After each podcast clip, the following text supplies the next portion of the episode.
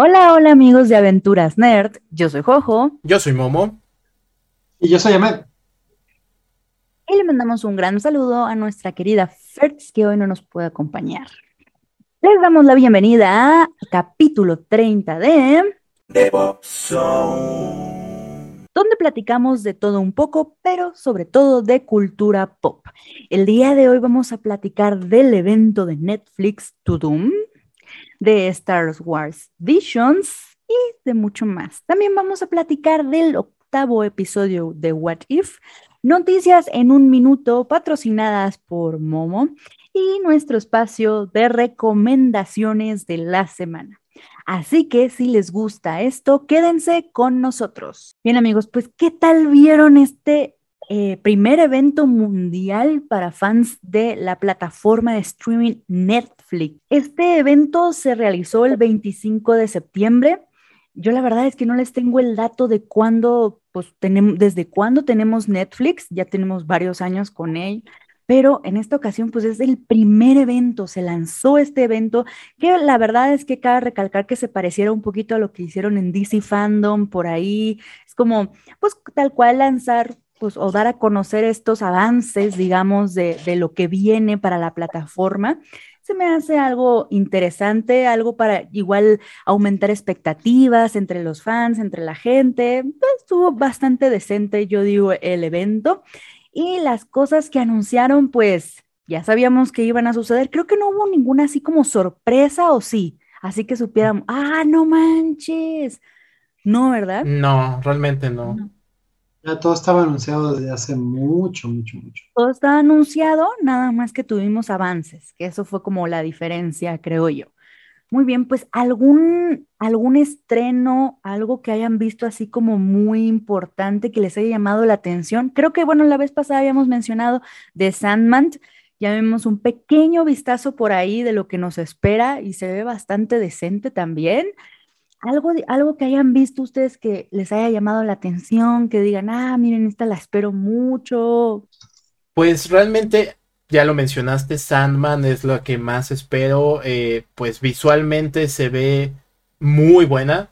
Eh, y casi casi sacado de las viñetas de, Neil Gaiman y eso se ve increíble entonces yo sí la espero con muchas ansias asimismo también tengo que admitirlo espero Cobra Kai la temporada 4 Sí, es la 4, sí, no, la 4. Justamente la temporada 4 de Cobra Kai y, pues ver qué pasa con, con toda esta unión de los dos doyos y la unión de Terry Silver como el villano más grande de todo. Entonces, pues eso sí, también lo espero. Y por último, pues The Witcher.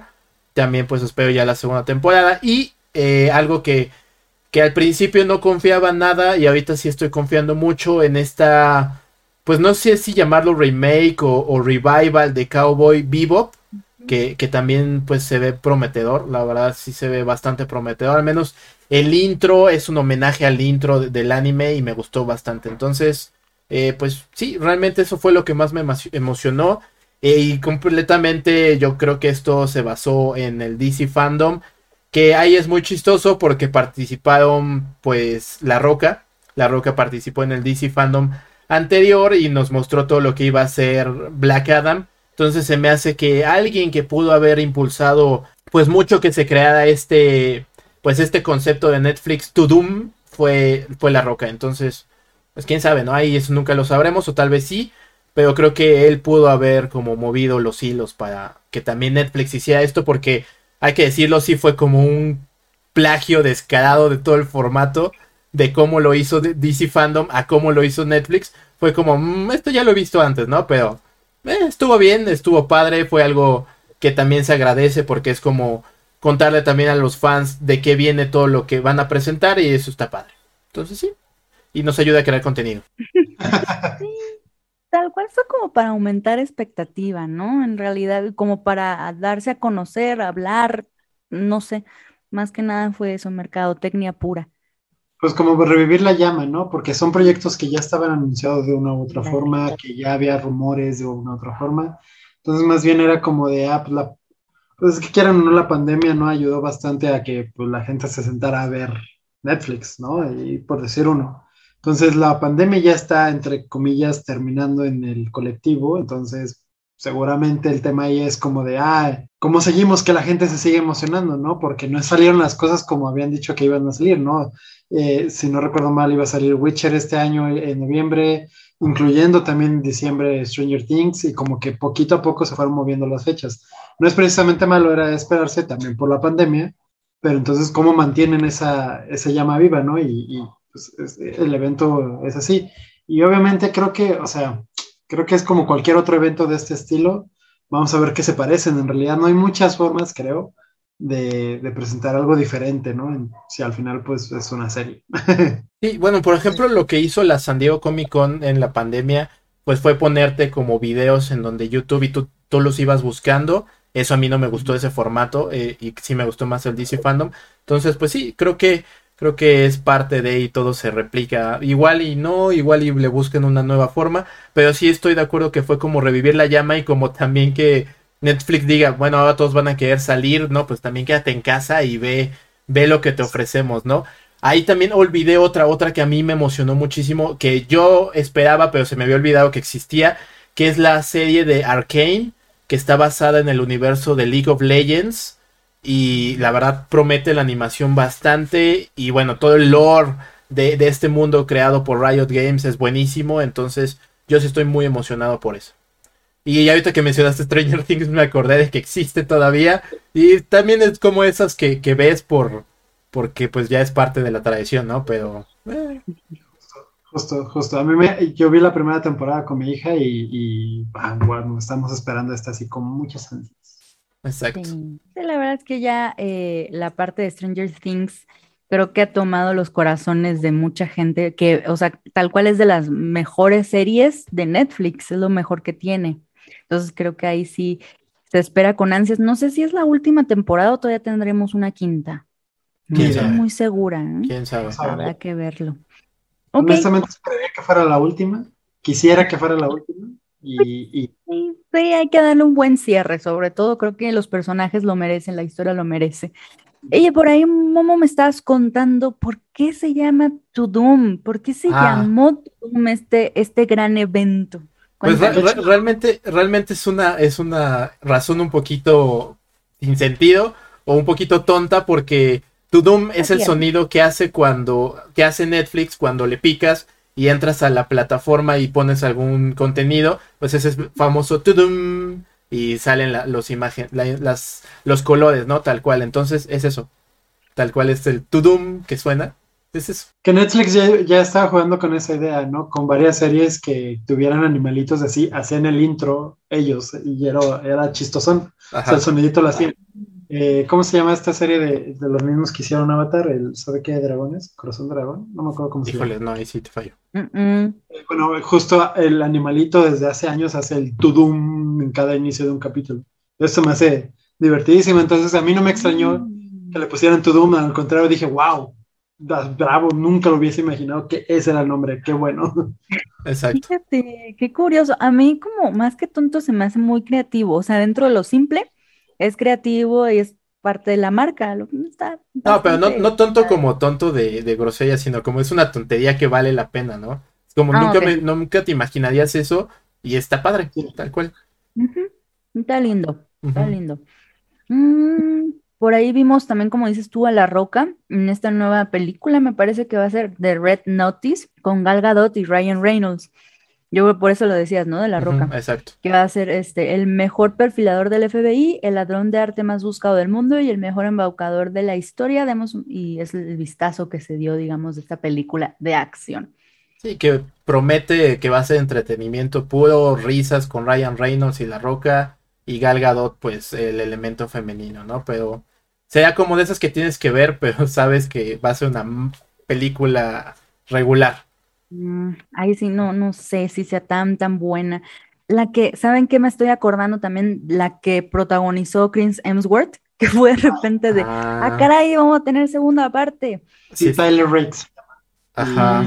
¿Cómo se llama la película? ¿Cómo se llama? Extraction, extracción. Extracción. Ah, bueno, aquí en México se llama Tyler Rick. Entonces, pues sí, o sea, ah, también es Ok.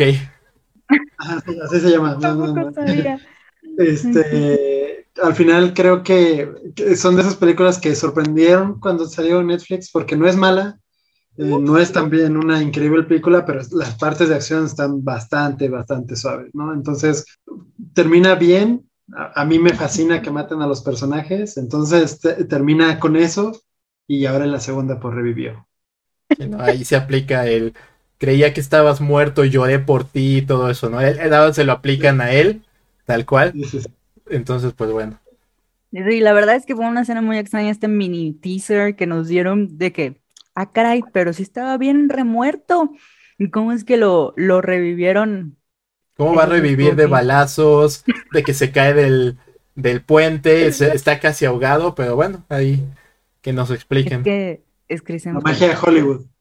Exacto. es la magia de Hollywood y, es Chris Hemsworth. Él es que la verdad sí fue como muy sonada, sobre todo pues por la porque estaba protagonizada por él. Sí, por el nivel de producción de las escenas que justamente mencionaba Med. Hay unas escenas, hay un plano secuencia que está increíble y justamente, exacto, que creo que está más padre ver el plano secuencia y cómo se grabó que la misma secuencia en sí, porque el camarógrafo, el camarógrafo es otro, pues otro doble de acción, por decirlo de alguna forma, literal. Entonces sí, sí, eso está muy padre. Y pues a ver qué tal esta segunda. Mi recomendación, si pueden aventarse ese detrás de cámaras, está bien interesante. Y, y, y, es de las primeras veces, ¿no? Que vemos a ese nivel de, no sé si decirlo agresivo, pero de peligroso para un camarógrafo hacer eso, ¿no? O sea, aventar. Es que si se avienta en un camión, el camarógrafo también se avienta y eso da una perspectiva en la cámara muy, muy chida. Neta, padre. Bien padre. Y también, otra cosa que habría que mencionar, no, no, quiero mencionarla tanto porque odié la película primera de, de Snyder, que es pues la, esta precuela de Army of Tips, ah, que, que, también promete Zack Snyder hacer ya su Snyder verso en Netflix y demás. Pues no sé qué pensar de eso, yo solo diré, ahí está, a quien le guste que la vea, pero a mí no. También Vikingos Valhalla. A Vikingos Valhalla, eso, eso también me llamó muchísimo la atención. También fue la cuarta, bueno, el anuncio cuarta y última temporada de Ozark. También para los fans de Ozark. Mm, pues fueron bastantes. Eh, asiático, pues tenemos Agretsuko, creo que es la cuarta temporada. Sí, la cuarta temporada. Ultraman 2, bueno, Ultraman la segunda temporada. Este, y pues bueno, otras cosas que la verdad es que no, tengo mucha idea de que sean. Ah, bueno, la, próxima temporada de The Crown, que pues es la que sigue ganando todo, y que lo más seguro es que seguirá ganando todo en los semis. Y ahí, este, pues, del lado mexicano, el remake de Rebelde, qué cosa. Sí, es cierto, eso va a dar mucho de qué hablar, ¿eh?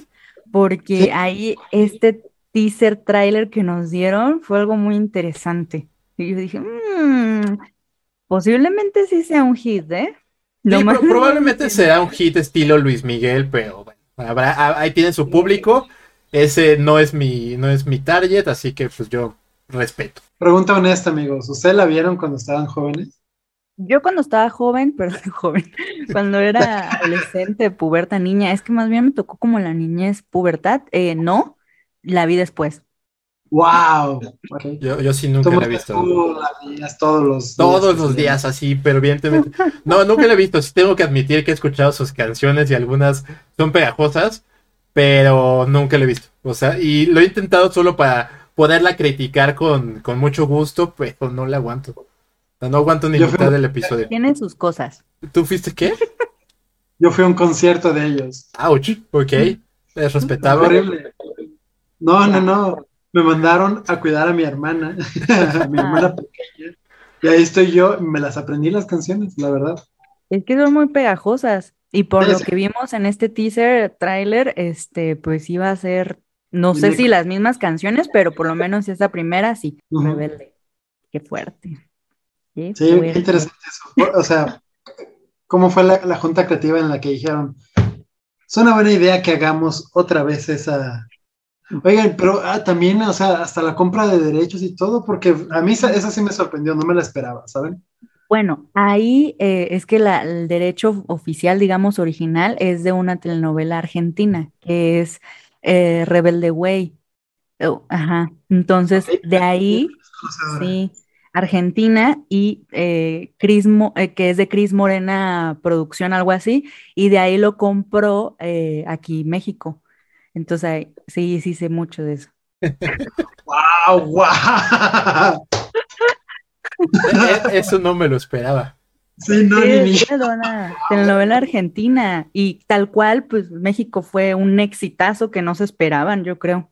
O sea, ¿me estás diciendo que la, la, parte mexicana sobrepasó la argentina? Sí, pero fuertemente. Muy, muy, muy cañón. Y de ahí pues esta producción, que sinceramente no sé si es 100% mexicana o va a haber una mezcla, porque por los acentos que alcancé a escuchar, yo no, no los sentí tan mexicanos en esta nueva versión. Entonces me hace que vamos a tener una mezcla así como lo que vimos en Elite. Entonces yo creo que algo ha de ser algo similar. Justo creo que va a ir por esa línea de Elite. Porque también Elite les pegó muchísimo, ¿no? Bueno, no, la he visto, he ver, pero todo el mundo habla de ella y habló, ya sé. Yo creo que va por ese estilo de, público, ¿no? Sí, sí. Elite. Muy bien. Y también en la parte mexicana es la segunda temporada de Oscuro Deseo protagonizada por Maite Perroni y este chico, ay, se me fue su nombre, que es también, eh, ya es un niño actor mexicano ya desde hace ya muchos, muchos años, pero le hacen mancuerna a Maite Perroni. A mí se me hace que él actuó muy bien. Bueno, tiene sus cosas. Maite casi no me gusta mucho cómo actúa, pero eh, pegó bastante la serie, entonces, pues para una segunda temporada. Esa, Bridgerton también, la segunda temporada. Es como esa parte que es casi telenovelas de Netflix, pero, pero no. Son series. Son series, son series. Sí, no, de ahí entra, por ejemplo, Emily in Paris, segunda temporada, que yo no sé cómo pueden hacer una segunda temporada, pero bueno. Es que tiene sus fans. Yo sé que hubo muchísima controversia con que, pues, que los estereotipos, ¿cómo se llama? Eh, parisinos y todo eso, pero al final a la gente le gustó mucho, ¿eh? Y pegó mucho. Entonces ahí está. El público lo pide. Ah, también va a haber Enola Holmes 2. Yo sí vi la 1, sin comentarios. Creo que lo único que vale la pena, como siempre, es Henry Cavill. Y va a estar Henry Cavill de nuevo, entonces tal vez solo la veré pues. Por Henry Cavill. Por Henry Cavill, sí. Él puede hacer lo que quiera. Qué risa. Sí, qué risa. Oh, pues. También ah. este Don't Look Up con esta Meryl Streep, sí, sí es Meryl Streep y... Ah, cierto, cierto, esa, esa incluso yo creo que va a estar nominada, va a, va a estar en los próximos Oscars, definitivamente. Pues es Meryl Streep, ¿no? exacto, es Meryl Streep y tiene a Leonardo DiCaprio y pues es un drama político, bueno, medio drama, comedia política, sátira, entonces sí, esa probablemente va a ser una de las que compita por los Oscars en algunas categorías, entonces esa sí vale la pena y sí, qué bueno que la recordaste porque yo no me acuerdo. Sí, esa sí, sí me llama mucho la atención. Sí, se ve interesante. También la segunda parte, por así decirlo, de la película que vimos con Jennifer Aniston y Adam Sandler. ¿Se acuerdan esta comedia? Ah, donde este, pues son esposos. Ahora va a ser la segunda parte. El chico este mexicano, ¿no? Mm, Luis Gerardo Méndez. Eh, sí, Luis Gerardo Méndez. Exacto. Pues ahí es pura comedia, ¿no? Mm, de Umbrella Academy también para esta tercera ah, temporada. Ah, de Umbrella ah, Academy, que se acabó como muy interesante esa última escena que se ve que ya están retomando pues todo el arco o el tercer arco de, los cómics. Eso llama mucho la atención, entonces a ver qué tal, porque pues sí va a tener varios cambios. La, pues al menos en el personaje de, de Ellen Page, pues sí quiero ver cómo lo manejan, porque va a ser muy interesante pues con el cambio de ella y, todo de ella a él pues es justamente algo que quiero ver que va a estar interesante verlo y cómo lo manejan y la historia de por sí de ese de ese arco es bastante interesante pues porque vuelven a un mundo donde ellos ya no pertenecen y otra Umbrella Academy que es realmente de Sparrow Academy pues es la que existe entonces va, va a estar interesante me va a llamar la atención. de la segunda temporada. Ay, ya, ya pasó, ya pasó un año. Ya no es spoiler. Y yo también iba a decir, híjole, pero si la gente no lo ha visto. no, pues, lo siento. Tienen que verla, es una recomendada, la verdad. Sí, es interesante. Eh, ya me dijeron de Witcher, ¿verdad? Sí, ya, ya, ya. Witcher es lo que le, le, están metiendo así, yo creo que a diestra y siniestra. Ya tuvimos una serie animada, ya tuvimos bueno, la primera temporada, va a salir la segunda y lo que sí no esperábamos muchos es que hubiera otra cosa aparte de The Witcher, ¿no? Que se llama Blood Origin, que es como mm. mil años antes de los, o algo así, mucho antes de, de los eventos con Gerardo Guapo de Rivia, entonces pues vamos a ver qué onda. Es correcto, es correcto. La verdad, creo que ya es todo lo que, lo que vimos en Tudum. Nos faltará así alguna que otra cosita, pero en realidad ya abarcamos casi todo. Sí. Y muchas suenan bastante bien, otras pues es para todos los gustos, ¿no? Exacto. Hay quien escoja estas telenovelas, series que decimos, pues está bien, ahí se entretiene. Sí, sí, entre drama y, novela. Exactamente, exactamente. Y justo quería tocar este tema con ustedes. Ya nos vamos a saltar al mundo de Star Wars, ahí al fondo que tiene eh, Ahmed. Justo esta, esta antología de anime de Star Wars Visions, la verdad es que eh, apenas pude verla porque, como, como bien dijimos el, el, capítulo anterior, eh, salieron todos los episodios completos, o sea, toda, digamos, la temporada 1, que fueron en total nueve, Mm, nueve, nueve cortometrajes. Entonces, yo, yo la verdad es que dije, si son así, yo prefiero sentarme, verlo con detenimiento, darle el tiempo que se merece y creo que valió la pena. Hay unos episodios muy buenos, qué buenas animaciones, o sea, qué buena animación vi en, en cada uno de estos episodios. Eh, nada más para decirles, es una serie, está en Disney Plus, producida por Lucasfilm Animation y este mm, son, digamos, cortometrajes producidos por siete estudios de animación japoneses. Entonces, eso está padrísimo, muy interesante, escucharlos en japonés, está bien padre. Y, también pues la, animación de verdad que vale muchísimo la pena, ¿eh? pero, pero, bastante. Y cuenta bastante diferentes historias, eh, unas mejores que otras a mi parecer. Yo tengo mis favoritos, mis episodios favoritos, pero ahora quiero escucharlos a ustedes. ¿Qué les parece? Eh, se les hizo como esta parte de, de, una joya de la animación o qué, qué opinan ustedes? No sé si llamarla completamente una joya de la animación, pero sí me parece una visión tal cual de, de diferente de Star Wars que siempre se agradece, eh, como ver lo que otras personas también entienden por Star Wars y que aunque no sean canon, pues es una forma de rendirle homenaje a todo lo que este universo y esta galaxia muy, muy lejana le ha generado la gente. Entonces yo lo agradezco. Eh, pues sí, también agradezco que no sea canon, porque si no, ahí sí me secaría como canas verdes, como buen fanático de Star Wars, pero que, somos odiosos, la verdad es que lo somos. Este, pero creo que sí está padre como verlo como un homenaje y ver diferentes historias y, y justamente como diferentes ideas de alguien más, ¿no? Y sobre todo de de una cultura que no es la occidental. Entonces, a mí me gustó mucho viéndolo así y la verdad es que lo agradezco bastante. Bien. Sí, tienes razón, es más como homenaje. Me gusta. Pues justo abre con un eh, capítulo homenaje, ¿no? A todo lo que es Star Wars, desde dónde nace, el origen y, pues en qué se convirtió al final, ¿no? Entonces, pues habla mucho ahí. Yo creo que Moisés acertó eh, mucho desde hace dos o tres episodios, que cuando decía que eh, What If hubiese funcionado mejor si nos hubiesen soltado todos los capítulos así. Creo que aquí es lo mismo en realidad, o sea, son nueve capítulos y en realidad me gustaron pocos de ellos, o sea, tres, cuatro, o sea, no es ni la mitad.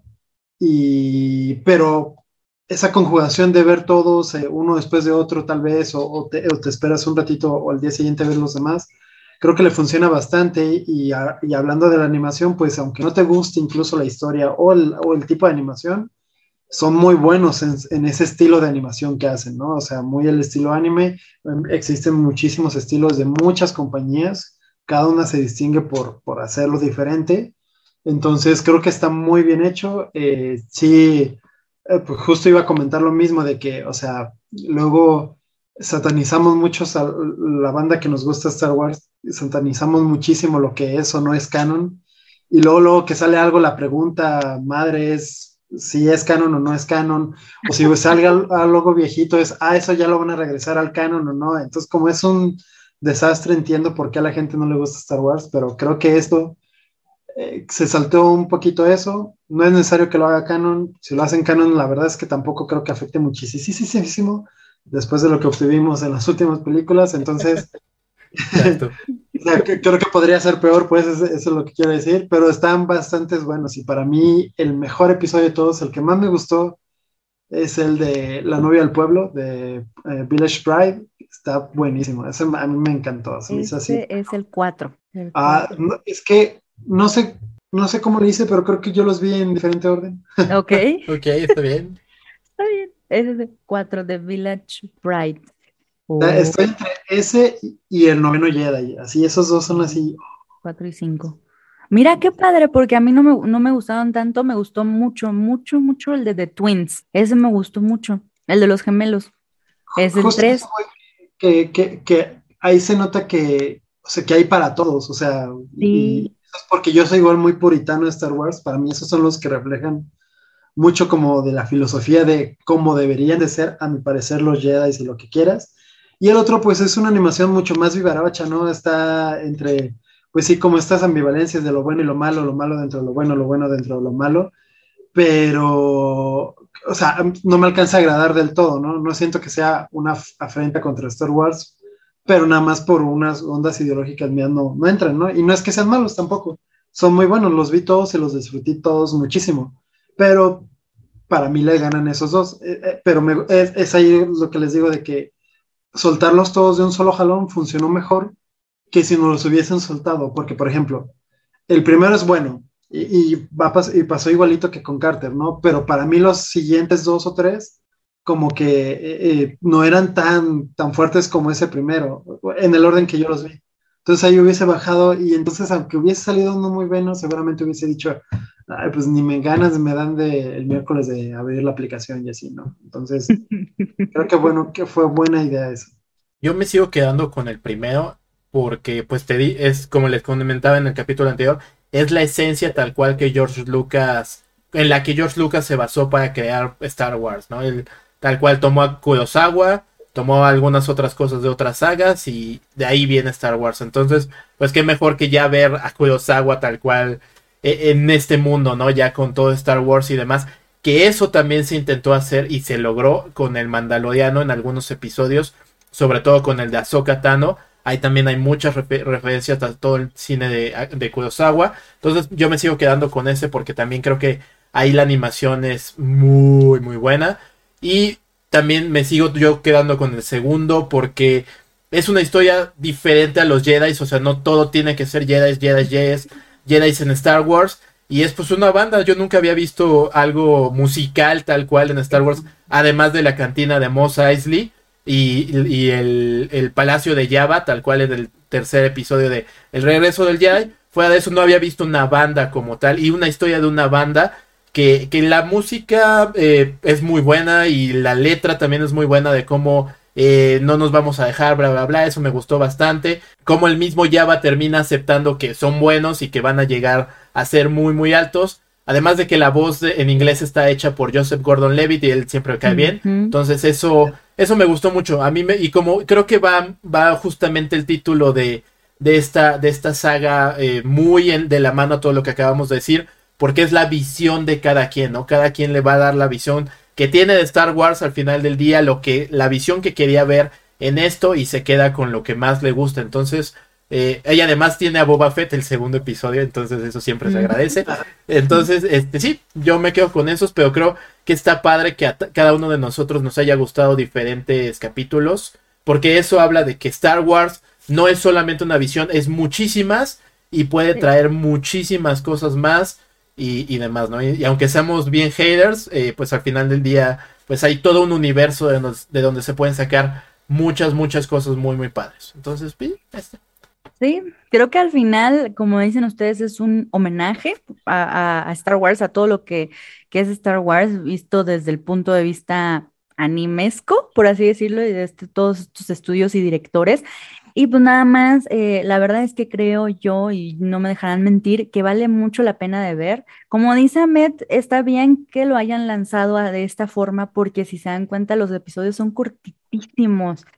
O ah, sea, pues son cortometrajes 15 minutos, 14, 18 minutos, 19, 23, 15, 21, 14. O sea, el que más duró fue de 23 minutos, que fue el del noveno Jedi.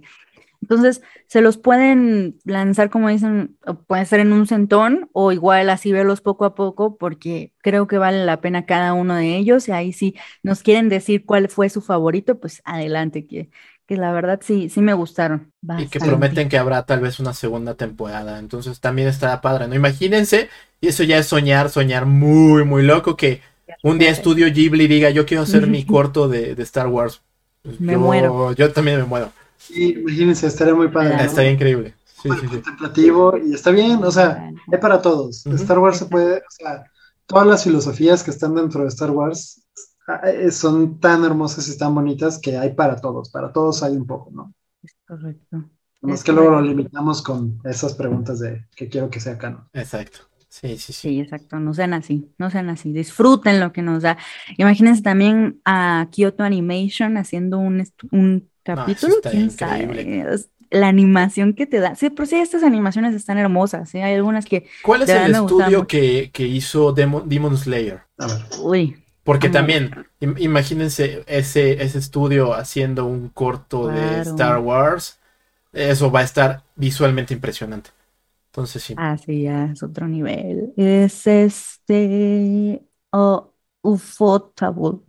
Ufotable. Mira. Porque, por ejemplo, de ellos no sé mucho. A ver, pero, pero sí, o sea, el tipo de animación que te da Kimetsu no Yaiba. Es, es otra cosa, es otra onda, dirían ahí los increíbles. Es otra onda. Entonces sí.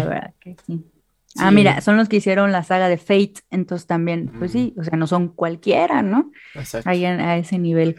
Haga su, los de Evangelion que hagan también su versión. Ah, no, bueno, no, no, pues ya. Eso está ya muy loco, pero es que justamente es eso, se abre a las visiones que quieran ponerle y claro que sí, exacto, ¿por qué no?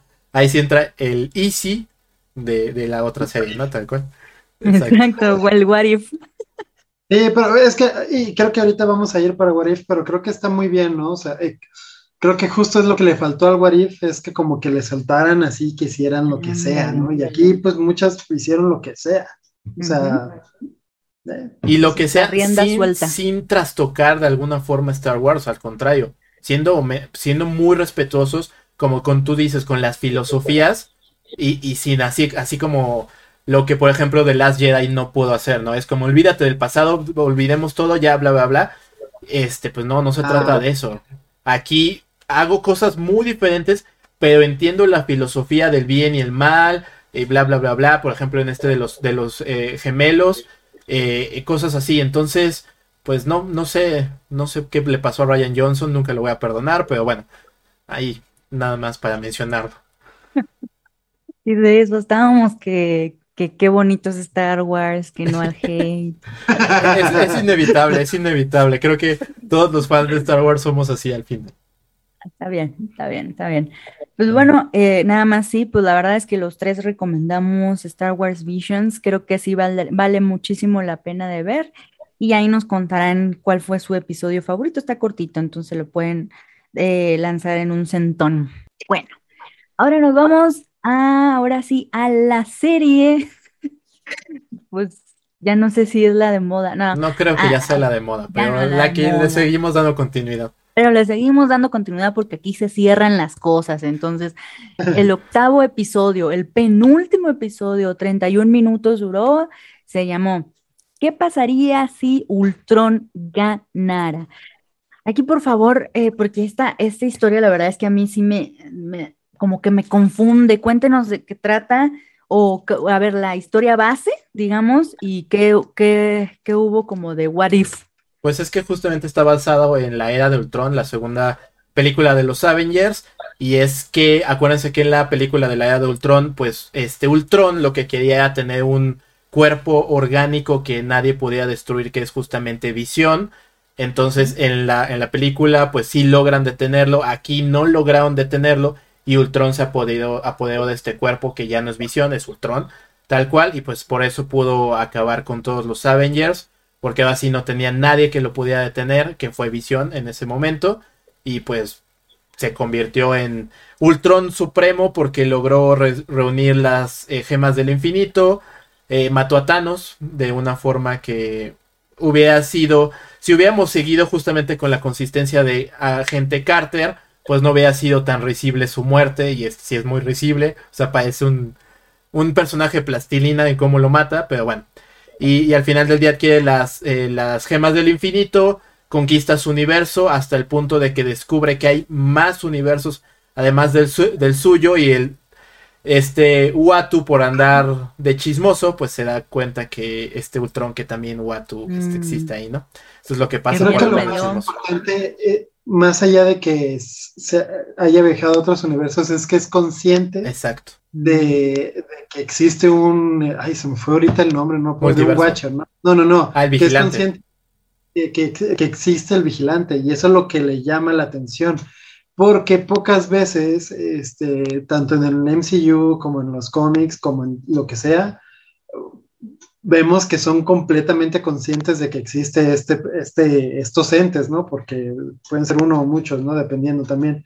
Entonces, es, eh, a, mí se me hizo bien padre eso, porque también él lo ponen así como de, wow, esto está, o sea, y, eso creo que le da un toque el humano que, que debe al vigilante, porque es como los tengo que ayudar porque si no va a venir por mí este, este sujeto, ¿no?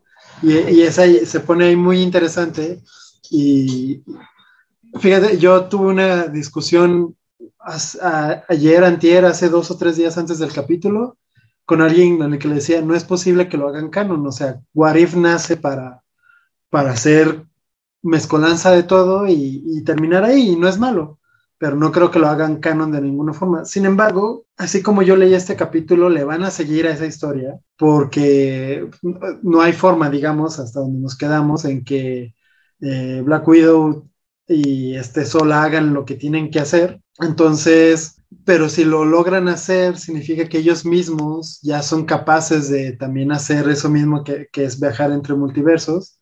Entonces, ¿por qué no si ya vamos a entrar con el multiverso, como con, con, la película de dos de Stranger Things, de Stranger Things, de Doctor Strange, y también con lo que probablemente vaya a ser este, más de Loki, probablemente, según dice el rumor, con más de Spider-Man, ¿por qué no sí hacerlo canon, no? O sea, sí, sí, sí, o sea, que ellos, al menos unos pocos personajes, se salgan de la serie y se introduzcan en el MCU. Y justamente vamos, que todos queremos ver a la Capitana Carter eh, interpretada, pues justamente ahí se me olvidó su nombre, pero interpretada por esta actriz.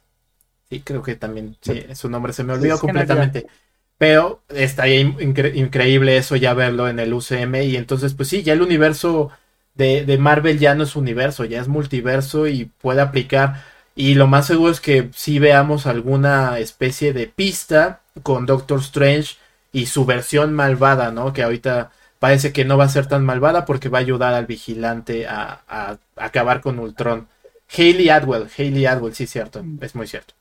Entonces, sí, no nos hemos olvidado de Hayley Atwell, que al final del día ha sido un personaje recurrente, la gente Carter, que hasta tuvo su propia serie, este, y que después fue olvidada. Y no, creo, no sé si sea canon todavía o no, hablando de todos estos de los canons, pero es que ya Kevin Feige con todo esto de agentes of Shield y todo eso ya lo pareciera que lo quitó del mapa, entonces quién sabe, pero al final si estamos hablando de un multiverso, pues aplica, ¿no? Entonces sí, eso va a estar bastante interesante y sí me gustaría que, que sí lo pasaran al UCM y ver alguno que otro personaje por ahí, alguno que se pueda, ¿por qué no? Y sí, y si los personajes de What If se vuelven al UCM, así se debería llamar, ¿no? Tal cual. Entonces sí.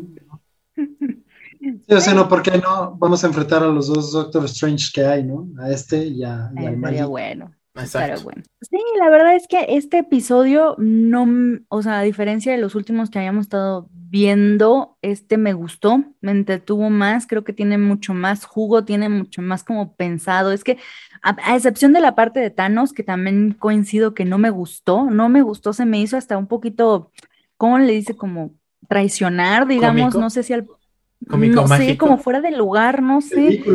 Muy, ajá, dije, oye, pues a más respeto al personaje, ¿no? Como que ahí sí se me hizo muy, mm", pero con ni siquiera le dio pelea, ¿no? Fue así, pero bueno, era para darnos a reflejar como el, el poder que tenía, este, que tiene este personaje, pero bueno, mm, ahí sí, pues tomaron, se tomaron sus libertades, ¿no? Exacto. Eh, bastante entretenido, también coincido, y yo espero que ahora sí cierren What If, el noveno episodio que viene ya la siguiente semana, pues de, a este nivel, ¿no? Ojalá y sí. Sí, que justo... Este, bueno, si quieres... tú- tú- tú- ¿Ya sé qué? ¿Ya sé qué? ¿El siguiente es el último? Eh, sí, ya. Ya, justamente. Ya es el último. Entonces sí, ahí es. pues va, va en línea con lo que le había contado alguna vez hace ya varios episodios de que van a ver los guardianes del multiverso y que Uatu va a, a llamarlos a, a todos los personajes que hemos visto eh, anteriormente en estos capítulos, los va a llamar para acabar con este Ultron Supremo. O eso es lo que se Ah. promete o se espera en este último episodio tal cual. Que justamente nada más por mencionar un poquito de lo de, de lo de visión cuando mata a Thanos, pues la pregunta obvia es ¿y por qué no hizo eso en, en la película de Infinity War? Pues eso pudo haberlo hecho, ¿no? Tal cual. Entonces ahí entra justamente eso. Habría que aclararlo. Oye, pero entonces este último episodio se supone que va a ser como la continuación de este y bailar a todos. Sí. ¿Ya está dicho? ¿Confirmado? Eh, pues no confirmado, pero hay un teaser, tal cual. Y ese sí es un teaser que lo sacaron, creo que de Toyota, un, un ah, que, que era un comercial de, de coches en el cual ah, están anunciando a Toyota porque justamente Thor, Thor fiestero, eh, aparece tal cual en un Toyota junto con agente, la, la agente Carter, junto con esta Black Widow y otros personajes más que están reunidos como si estuvieran los Avengers reunidos en la primera película, ¿no? Esta, esta famosa escena que les dan la vuelta, así tal cual pasa, y ahí está Uatu con ellos peleando contra un montón de ultrones. Entonces, pues creo que está más que confirmado. Sí, ¿O no, lo vimos en este bueno. episodio. ¿O no será como publicidad? Mm, no creo. No creo, porque. ¿para qué sacarías eso tal cual? Siempre hacen cosas bien raras.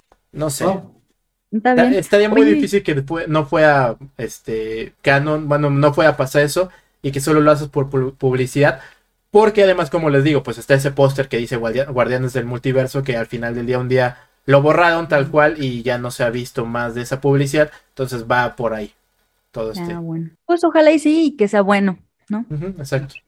Que no hagan algo extraño. Ok. Yo no sabía que se llamaba Watu. ¿Es de Watcher? ¿O es De- el mismo? es The Watcher, ese es como su nombre, así como Spider-Man y. Peter Parker. Y, y su Ah. nombre, nombre es Uatu. Mira. ¿No sabías qué? Porque no, no creo que todos sepamos. Yo no sabía. Y originalmente, pues es de tez clara, aquí es de tez morena, porque el personaje que, bueno, la- el actor que hace la voz de, de Watu aquí en What If es, eh, olvidé su nombre otra vez, pero es el que hace de Felix Leiter en James Bond, ahí la saga de Daniel Craig, es el mismo, y que sale Ah. también en esta saga de Westworld, entonces también. Ah, ok. Ah, ok. Para coincidir, pues también con la voz, ¿no? Es el tipo de voz que se le da. Exacto, Ok. Interesante. Un sabías qué aquí. ahí sabías En que, The Pop Zone. exacto. Muy bien, amigos. Pues ahora vamos a una de las secciones que más nos gustan, que son las noticias de la semana en un minuto. Momo, ¿estás listo? Te tocan a ti. Estoy listo. Sí, capitán, estamos listos. Ok. Ahora, este, Ame, ¿tú pones el reloj o yo lo pongo? si quieres yo lo pongo. ¿Cuántas noticias nos tienes? A ver si las Eh, logras. No, no sé. No, dejémoslo. ¿No las contaste? No. Ok. Dejémoslo así y vamos haciendo el conteo. A ver, ¿Listísimo? tres. Ah, perdón, perdón, perdón. Sí, listo. Tres, dos. Ay, no se ve. Uno. Scarlett Johansson y Disney han resuelto su demanda de incumplimiento de contrato por Black Widow. Entonces, ya son felices y justamente con eso, la con la demanda resuelta, eh, la película de Disney, La Torre del Terror, protagonizada con, es- por Scarlett Johansson y producida por ella, pues sigue en línea. Eh, Blue Point Games, creadores del remake de Demon Souls y también de los remakes de Metal Gear, eh, ha sido comprado por PlayStation Studios. Ridley Scott revela que ya ha escrito Gladiador 2 y planea comenzar a filmar la secuela después de su próxima película. Entonces, pues ahí veremos qué pasa con el actor que encarne a esta, bueno, a este nuevo personaje. El póster oficial del libro de Boba Fett dice que la serie se va a estrenar el 29 de diciembre en Disney Plus. Eh, los showrunners de eh, de este del, del- pero no, ya me perdí, ya me perdí completamente. Se me Lo fue. siento, pero se va a quedar dentro de su podcast. No No, lo puedes editar. no, no tenía un montón de noticias y se me fue todo. Bueno, nada más, nada más, Termina esa. nada más quiero decir una que a mí me gustó muchísimo, que es que eh, Henry Cavill está dispuesto a hacer el 007 para si es que si es que lo buscan, si es que los productores lo buscan, pues él diría claro que sí. Entonces, pues yo también digo, claro que sí, Henry Cavill para Henry todo lo que quiera, tal cual. Henry Cavill, pues aquí estoy. Ustedes exacto. sabrán. Vaya. Se tiene que aprovechar de la fama increíble que tiene. No hace nada malo el sujeto. Arma computadoras. Los niños lo quieren. Las chicas lo quieren. Los niños lo quieren. Las mamás Los lo hombres. Todo el mundo lo los quiere. Los hombres lo quieren. Todo el mundo lo quiere. Que se aproveche. Exacto. Sí, la verdad que sí, es todo un fenómeno, Henry Cavill. Yo le decía a Momo ayer, antier, es como nuestro Brad Pitt, pero creo que potenciado, ¿eh? Porque en ese sentido sí está muy brutal este hombre. Hay que sacarle provecho, coincido. Sí, y es que, o sea, por ejemplo, algo que, algo que estaba viendo eh, justo cuando vi esa noticia, es que Daniel Craig empezó a ser James Bond a sus, creo que 38 años o algo por el estilo. Y justamente, sí, sí, ahorita ya tiene 53, ya fue un, fue un montón, fue un montón de tiempo la saga que duró de Daniel Craig. Y ahorita Henry Cavill está por la misma edad, entonces está perfecto para, para poder ser el, el nuevo James Bond. Habrá que ver, este, pero pues yo sí, yo sí lo compro, la verdad. ¿Por qué? Porque ya lo vimos en una película de espías eh, que se llama The Man of From Uncle, que está basada en una serie de televisión de los 60, 70 y ahí hace de Napoleón, Napoleón, no olvidé el nombre, el apellido del, del personaje, pero justamente ahí hace como una especie de espía y también se le ve en smoking y todo eso y pues la verdad es que podría dar perfectamente el gatazo de James Bond si él quisiera. Y así, entonces pues eso y también hasta le había contado justamente a, a Jojo cuando platicábamos de esto de que era el Brad Pitt de nuestra generación, así que ¿y por qué Netflix no lo ha puesto a hacer una serie de simplemente construir las mejores eh, computadoras y demás o que se ponga a buscar eso? Así que Netflix, si me escuchaste, eh, hace esa Aquí idea. está la idea. Exacto, y creo que se volvería un hit tal cual esa, esa, esa serie o documental o lo que sea. Porque justo tenemos a Chris, a Chris Hemsworth en una serie de Disney Plus, eh, no sé si nadando con tiburones o algo así, o sea, también hay una serie de eso, hay un, también esta serie que salió con Zac Efron, eh, de él viajando por el mundo, o sea, es como, pues, lo- ahí están los actores, bien que podrían hacerlo también con, Exacto. con este Henry Cavill. Y te, te mueves al mundo de los videojuegos y todos lo vamos a ver. Sí, claro. Algo narrado de historia de los videojuegos otra vez por Netflix, pero ahora Lo- con Henry Cavill. Lo veríamos, Sí. lo veríamos. Sí, sí, sí. Sí, sí. que es Henry Cavill. O sea, creo Sí, sí. que ahí sí. Y de hecho, en Nola Holmes, la gente la vio por Henry Cavill, no tanto Ah, por pues, esta Usted lo dijo, sí. ¿sí? Exacto. Así que Netflix, ahí tienes ideas. Y, deberíamos cobrarlas, pero bueno, ya que ya las dijo- dijimos así. Te la también. regalamos. Mientras Sí, ya te las regalamos, exacto. Mientras nos des más a Henry, no hay problema.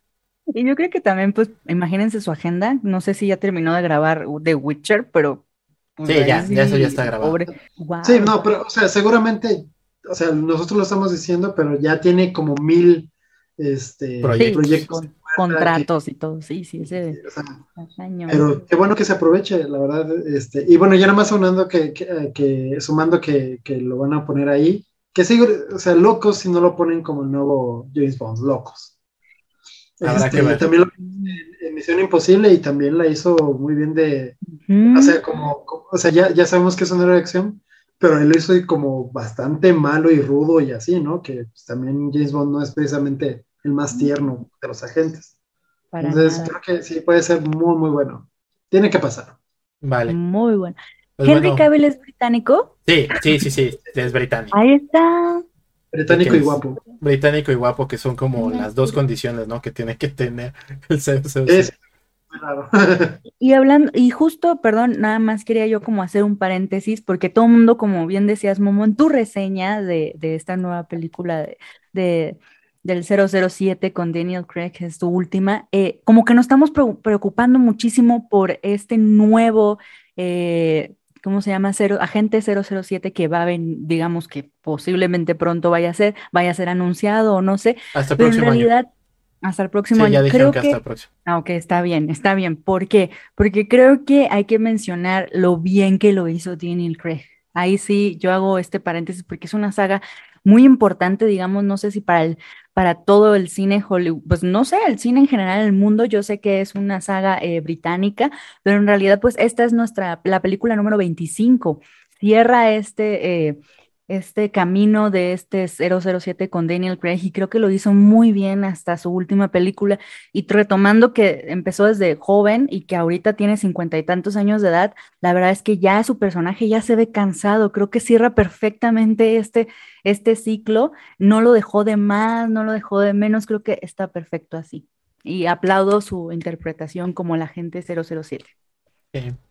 Sí, que es una saga que ha tenido muchos altibajos porque tiene unas películas que son medio malonas y tiene la mejor película para mí de, de James Bond que es Skyfall. Esa es una joya. Esta está en medio, no puedo decir que es la mejor, pero tampoco puedo decir que es mala, es muy buena. Creo que ahí lo único que tiene como a su eh, o en contra es que dura bastante, dura casi tres horas. Así que si van a verla, pues sí, tómensela con calma en ese aspecto. Pero creo que justamente otra de las cosas que, que valen la pena de esta saga de Daniel Craig es que es la primera que tiene una hilación. Desde Sean Connery y todo es como una historia, una historia, una historia, que no tenían una hilación, no tenían un desarrollo de personaje. Al final del día Bond seguía siendo el mismo Bond de siempre. Aquí Bond es muy diferente de Casino Royale a mm, Sin Tiempo para Morir. Y hay una evolución y eso es justamente algo que te atrapa mucho más para cuando vas a ver esta última película y, y pues te despides del personaje de Daniel Craig. Entonces, eso está muy muy padre y a mí me encantó. Entonces, sí, vayan a verla, es un buen pues, pues un buen final para esta saga y vale la pena y ya nos preocuparemos el próximo año por decidir quién será el nuevo James Bond, si va a ser de tez blanca, de tez este afroamericana, si dicen que será mujer, si dicen que será hombre o lo que sea, o que ya digan que es Henry Cavill y se acaba. Henry Cavill. Bueno, t- también estaba eso, ¿no? De que decían que iba a ser mujer ahora. Exacto, y bueno, nada más para mencionar que también eso fue un tema que aquí hacía mucho ruido, porque hay una 007, este, como tal, en esta película. Ese tema no está nada forzado, se siente muy natural y lo hacen bastante bien. En parte ayudó que una de las guionistas, eh, pues es justamente la guionista de la serie Fleabag, que es una muy buena serie, se recomienda ahí en Amazon Prime, y que le metió muchísimo de este tema, no de empoderamiento, eh, porque no es empoderamiento, sino de por fin visualizar que las mujeres no son ese objeto tal cual de la saga de James Bond, ¿no? Si son, también son personas, también son personajes muy poderosos que no necesitan así como realzarse y demás, ¿no? Sino simplemente están a, a la par de todos los demás y, y justamente por eso valen la pena. Entonces, ese, esa, esa cosa que hacía que a mucho ruido, a mucha gente le hacía ruido de hay una 007, bla, bla, bla, no tiene nada de qué preocuparse la gente y está muy bien hecho. Pero una que- 007 o un agente doble cero. Un agente 007 No, porque ahí otra vez, y es otra de los detallitos que tiene, ¿no? La saga, otra vez Bond se retira y cuando vuelve es que ya hay una 007, ¿no? Que No sé cuántas veces se retiró en esta saga, pero creo que como tres, básicamente. Miren, la verdad yo le decía a Momo, es que se tiene que retirar porque el pobre de verdad la pasa muy mal. Esa es una de las cosas que tiene este personaje con Daniel Craig. Todo el tiempo es así como, le pasa lo peor. Y en esta también le pasa lo peor. Entonces, eh, pues sí, pobre, se tiene que retirar cada rato. Pues ni modo, hay que descansar. Y sí se le ve cansado. O sea, no sé si es el personaje o este tal cual el actor, pero por eso creo que cerró muy bien en esta última película. Ya nada más vamos a decir eso. Ya creo que mejor deberíamos tomarnos el próximo capítulo para hablar de toda la saga. Estaría bueno, Sí. estaría bueno hablar so- de la saga de 007 con Daniel Craig, porque las otras, pues es que son 25 No, pues es que incluso de las otras, porque yo antes de Daniel Craig sí era como Pierce Brosnan, Bros- Brosnan es mi héroe y es 007, porque yo crecí con él y crecí con el videojuego de GoldenEye, que para todos nosotros que somos gamers, ese juego es icónico, entonces estaría Cambió bueno la hablar de todo eso. Exacto, cambió la industria para siempre. Entonces, eh, sería bueno, ahí lo planteamos. Hay bastante de, de qué hablar, sí, Sí. sí. No manches, pues, pero hay que entonces investigar 25 películas. Bueno, habrá, habrá que ver si nos animamos eh, a, a cuál de las todas esas, pero bueno, igual y sí. Muy bien, amigos, pues ahora sí cerramos esta parte de noticias que un minuto se transforman en 15 o más. Y, lo que no sabes es que todo esto lo hice para disfrazar que solo dije cinco noticias. Ah, de hecho, creo que fueron cuatro y media. Oh, cielos. Pero estuvo bien, estuvo perfecto porque retomamos a Henry Cavill. Ah, ahora, exacto, todo vale, vale la pena. Ahora, vámonos con nuestras recomendaciones de la semana, amigos. Ahora, ¿qué es lo que recomiendan en esta semana a los que nos escuchan? A ver, Ahmed, ¿qué nos recomiendas? Este, bueno, les voy a recomendar una de las razones por las cuales llegué tarde hoy y fue esta película en HBO 1917. Este, wow, es una película de la Primera Guerra Mundial interpretada por dos actores que hasta este momento me di cuenta que uno de los actores es, es eh, Tomen de, bueno, eso es, otro, es un niño que apareció en Juego de Tronos y no me había dado cuenta hasta que mi papá lo mencionó hoy. Entonces, wow, no, no tenía idea. Este, sí, se las voy a recomendar. A mí me, me, me causa sensaciones bien extrañas, me da entre terror entre, pues, no, no, no porque sea la película así, sino porque es, es una de las peores épocas de la humanidad, la Primera Guerra Mundial, pasaron cosas bien feas, igual que en la Segunda, y creo que lo retrata muy, muy bien esta película y te tiene así al filo, al filo, al filo, al filo. Muy chévere. Y justamente está dirigida por Sam Mendes, que es el mismo que dirigió Skyfall. Entonces, pues, mm. es calidad. Hilando, hilando todo aquí. En The Pop Sound todo tiene sentido, todo, todo tiene un porqué. Todo tiene un porqué. Sí, justo también, qué buena recomendación, me encanta esa película, o sea, a pesar de toda la tragedia detrás de ella, creo que está muy bien interpretada por, sobre todo por estos dos protagonistas, y, y, y es una película que, como decía, es tan trágica, pero me gusta verla, me gusta verla, es, está llena de acción, y creo que muy bien dirigida. Bueno, por algo ganó. Es mejor película, ¿no ganó? No, no ganó. Estuvo nominada, pero a, mejor, a dirección, de dirección ganó. Sí, dirección ganó, porque le ganó Parásitos. Sí, Parásitos le ganó, sí, sí, Obviamente por eso, pero en realidad es muy buena película, muy, muy buena película. Muy buena recomendación, Amel. ¿Dónde la podemos encontrar? Está en HBO, este, no sé en dónde más, no sé si está en, alguna otra plataforma, creo que no. En su momento, si no me equivoco, estuvo en Netflix, si no me equivoco, pero no sé si ahora con este nuevos cambios de sí, eh, sigue estando ahí, pero ahorita está en HBO, seguro. Perfecto, perfecto. Muchas gracias. Ahora, Momo, ¿cuál es tu recomendación? Eh, pues bueno, mi recomendación es, eh, justamente hoy se anunció cuál va a ser el medio tiempo del próximo Super Bowl, el Super Bowl 56. Y mucha gente está muy feliz por eso. Yo no soy tan fan de, estas personas que fueron anunciadas, que fueron Eminem, Dr. Dre, Kendrick Lamar, Snoop Dogg y Mary J. Blige, eh, que son justamente pues íconos del mundo del rap, literalmente son íconos. Y justo Dr. Dre es como la esencia, ¿no? Tal cual que está detrás de, muchos de estos, como Kendrick Lamar o Eminem. Entonces, justo para la gente que quiera entender un poquito más de quiénes son estas personas y desde dónde vienen, eh, pues les quiero recomendar la película que se llama Letras Explícitas. Aquí en México se llamó así. En inglés se llama Straight Out of Compton. Y te cuenta la historia del grupo NWA, que es justamente de donde viene Dr. Dre, que estuvo con Ice Cube, que también es otro actor, cantante, rapero, eh, Prince, DJ Yella, eh, Easy E y MC Rem. Entonces ahí se cuenta toda la historia de cómo este grupo pues literalmente revolucionó la escena musical. Fue la que el que elevó el rap a otro a otro estado, no era ya solo desde ser algo de barrio lo convirtió en algo pues completamente para que el mundo lo viera. Eh, por ejemplo, la, la, canción Fuck the Police es de ellos y todos la hemos escuchado aunque sean memes y demás. Entonces, pues les recomiendo ver esa película. Está en Netflix y pues así entenderán un poquito de por qué estas personas eh, son tan alabadas, porque Dr. Dre va a estar en el, en el medio tiempo del Super Bowl y por qué es tan importante esto, ¿no? Entonces, pues esa es mi recomendación, para que conozcan un poquito más de, de este mundo del cual hay que decirlo, yo no soy tan fan, pero creo que es importante saber de todo un poquito. Ok, qué buena recomendación. lo han escuchado la gente en mil y un lados. Exacto, eh, exactamente. a diestra y siniestra y es el genio, es el genio que sale de Copton, ¿no? Y, es, o sea, es un genio, es un, de verdad es increíble lo que hace ese sujeto.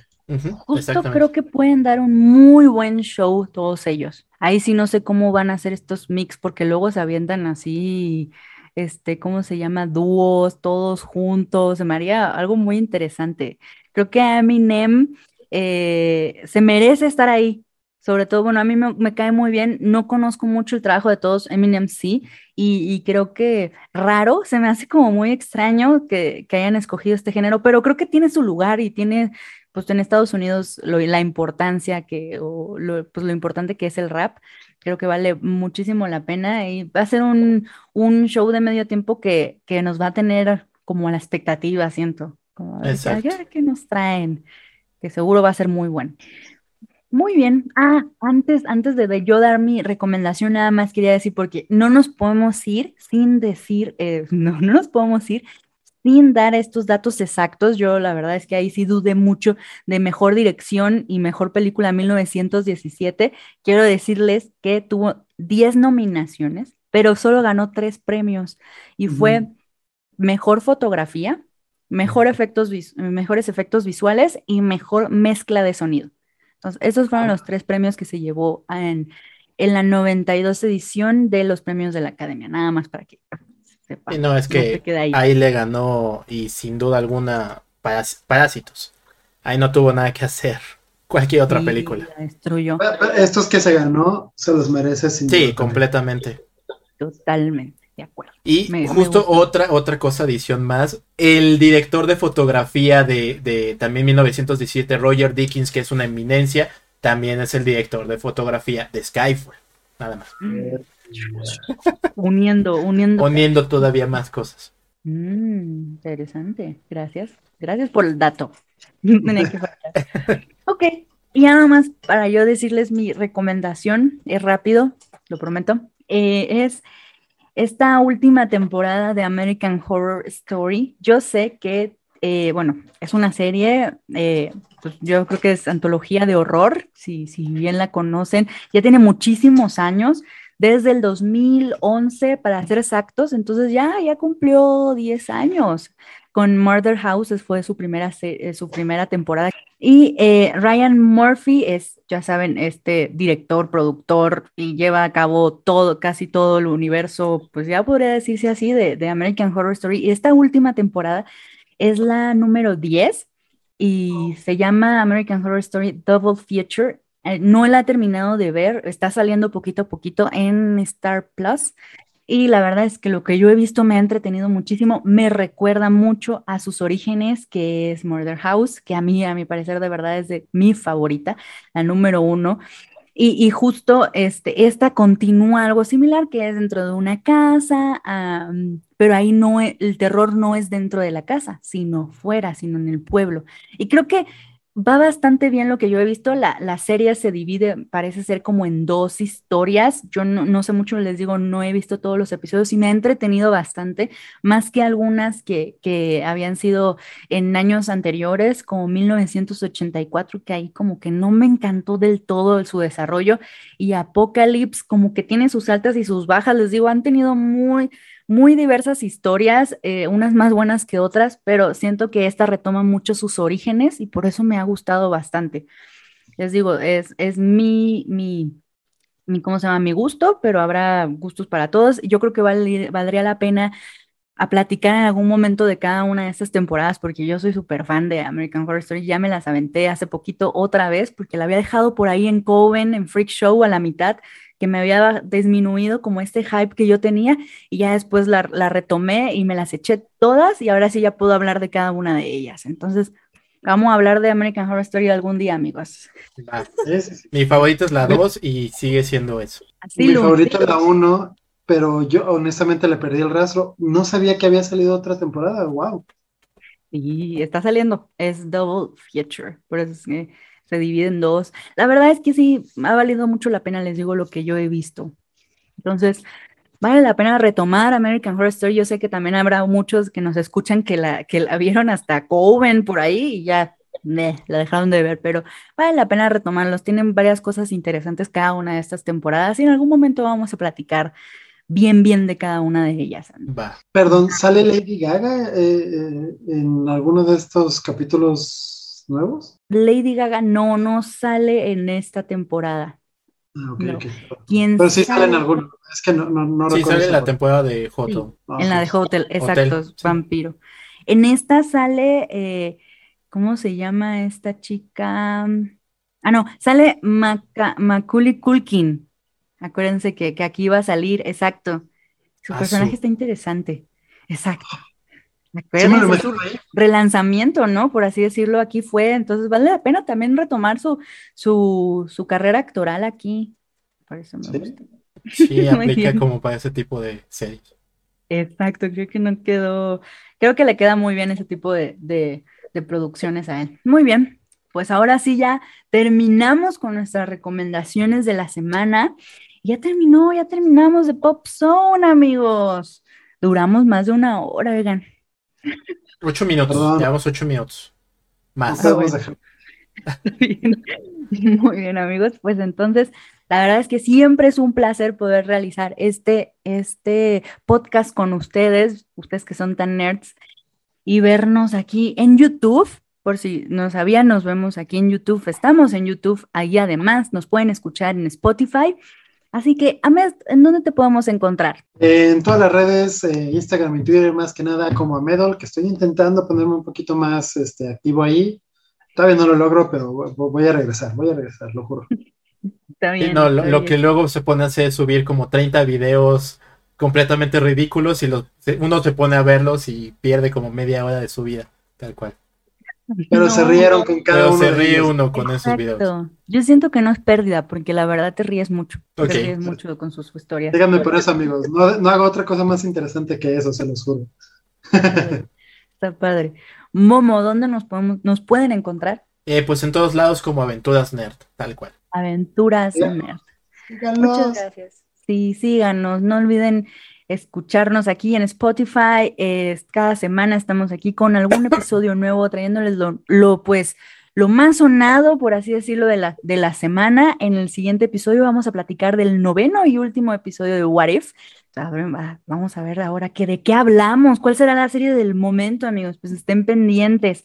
Del No olviden-. Ah, vamos a hablar No, de. no sé, habrá que ver, habrá que ver. Habrá que ver, habrá que ver esta nueva serie eh, dorama eh, coreano que fue un exitazo. Bueno, pues ahí, ahí estaremos platicando de todo un poco. Amigos, no olviden darnos like, compartir, agregar comentarios y nos vemos a la siguiente. Bye bye. Suscríbete, suscríbete, suscríbete.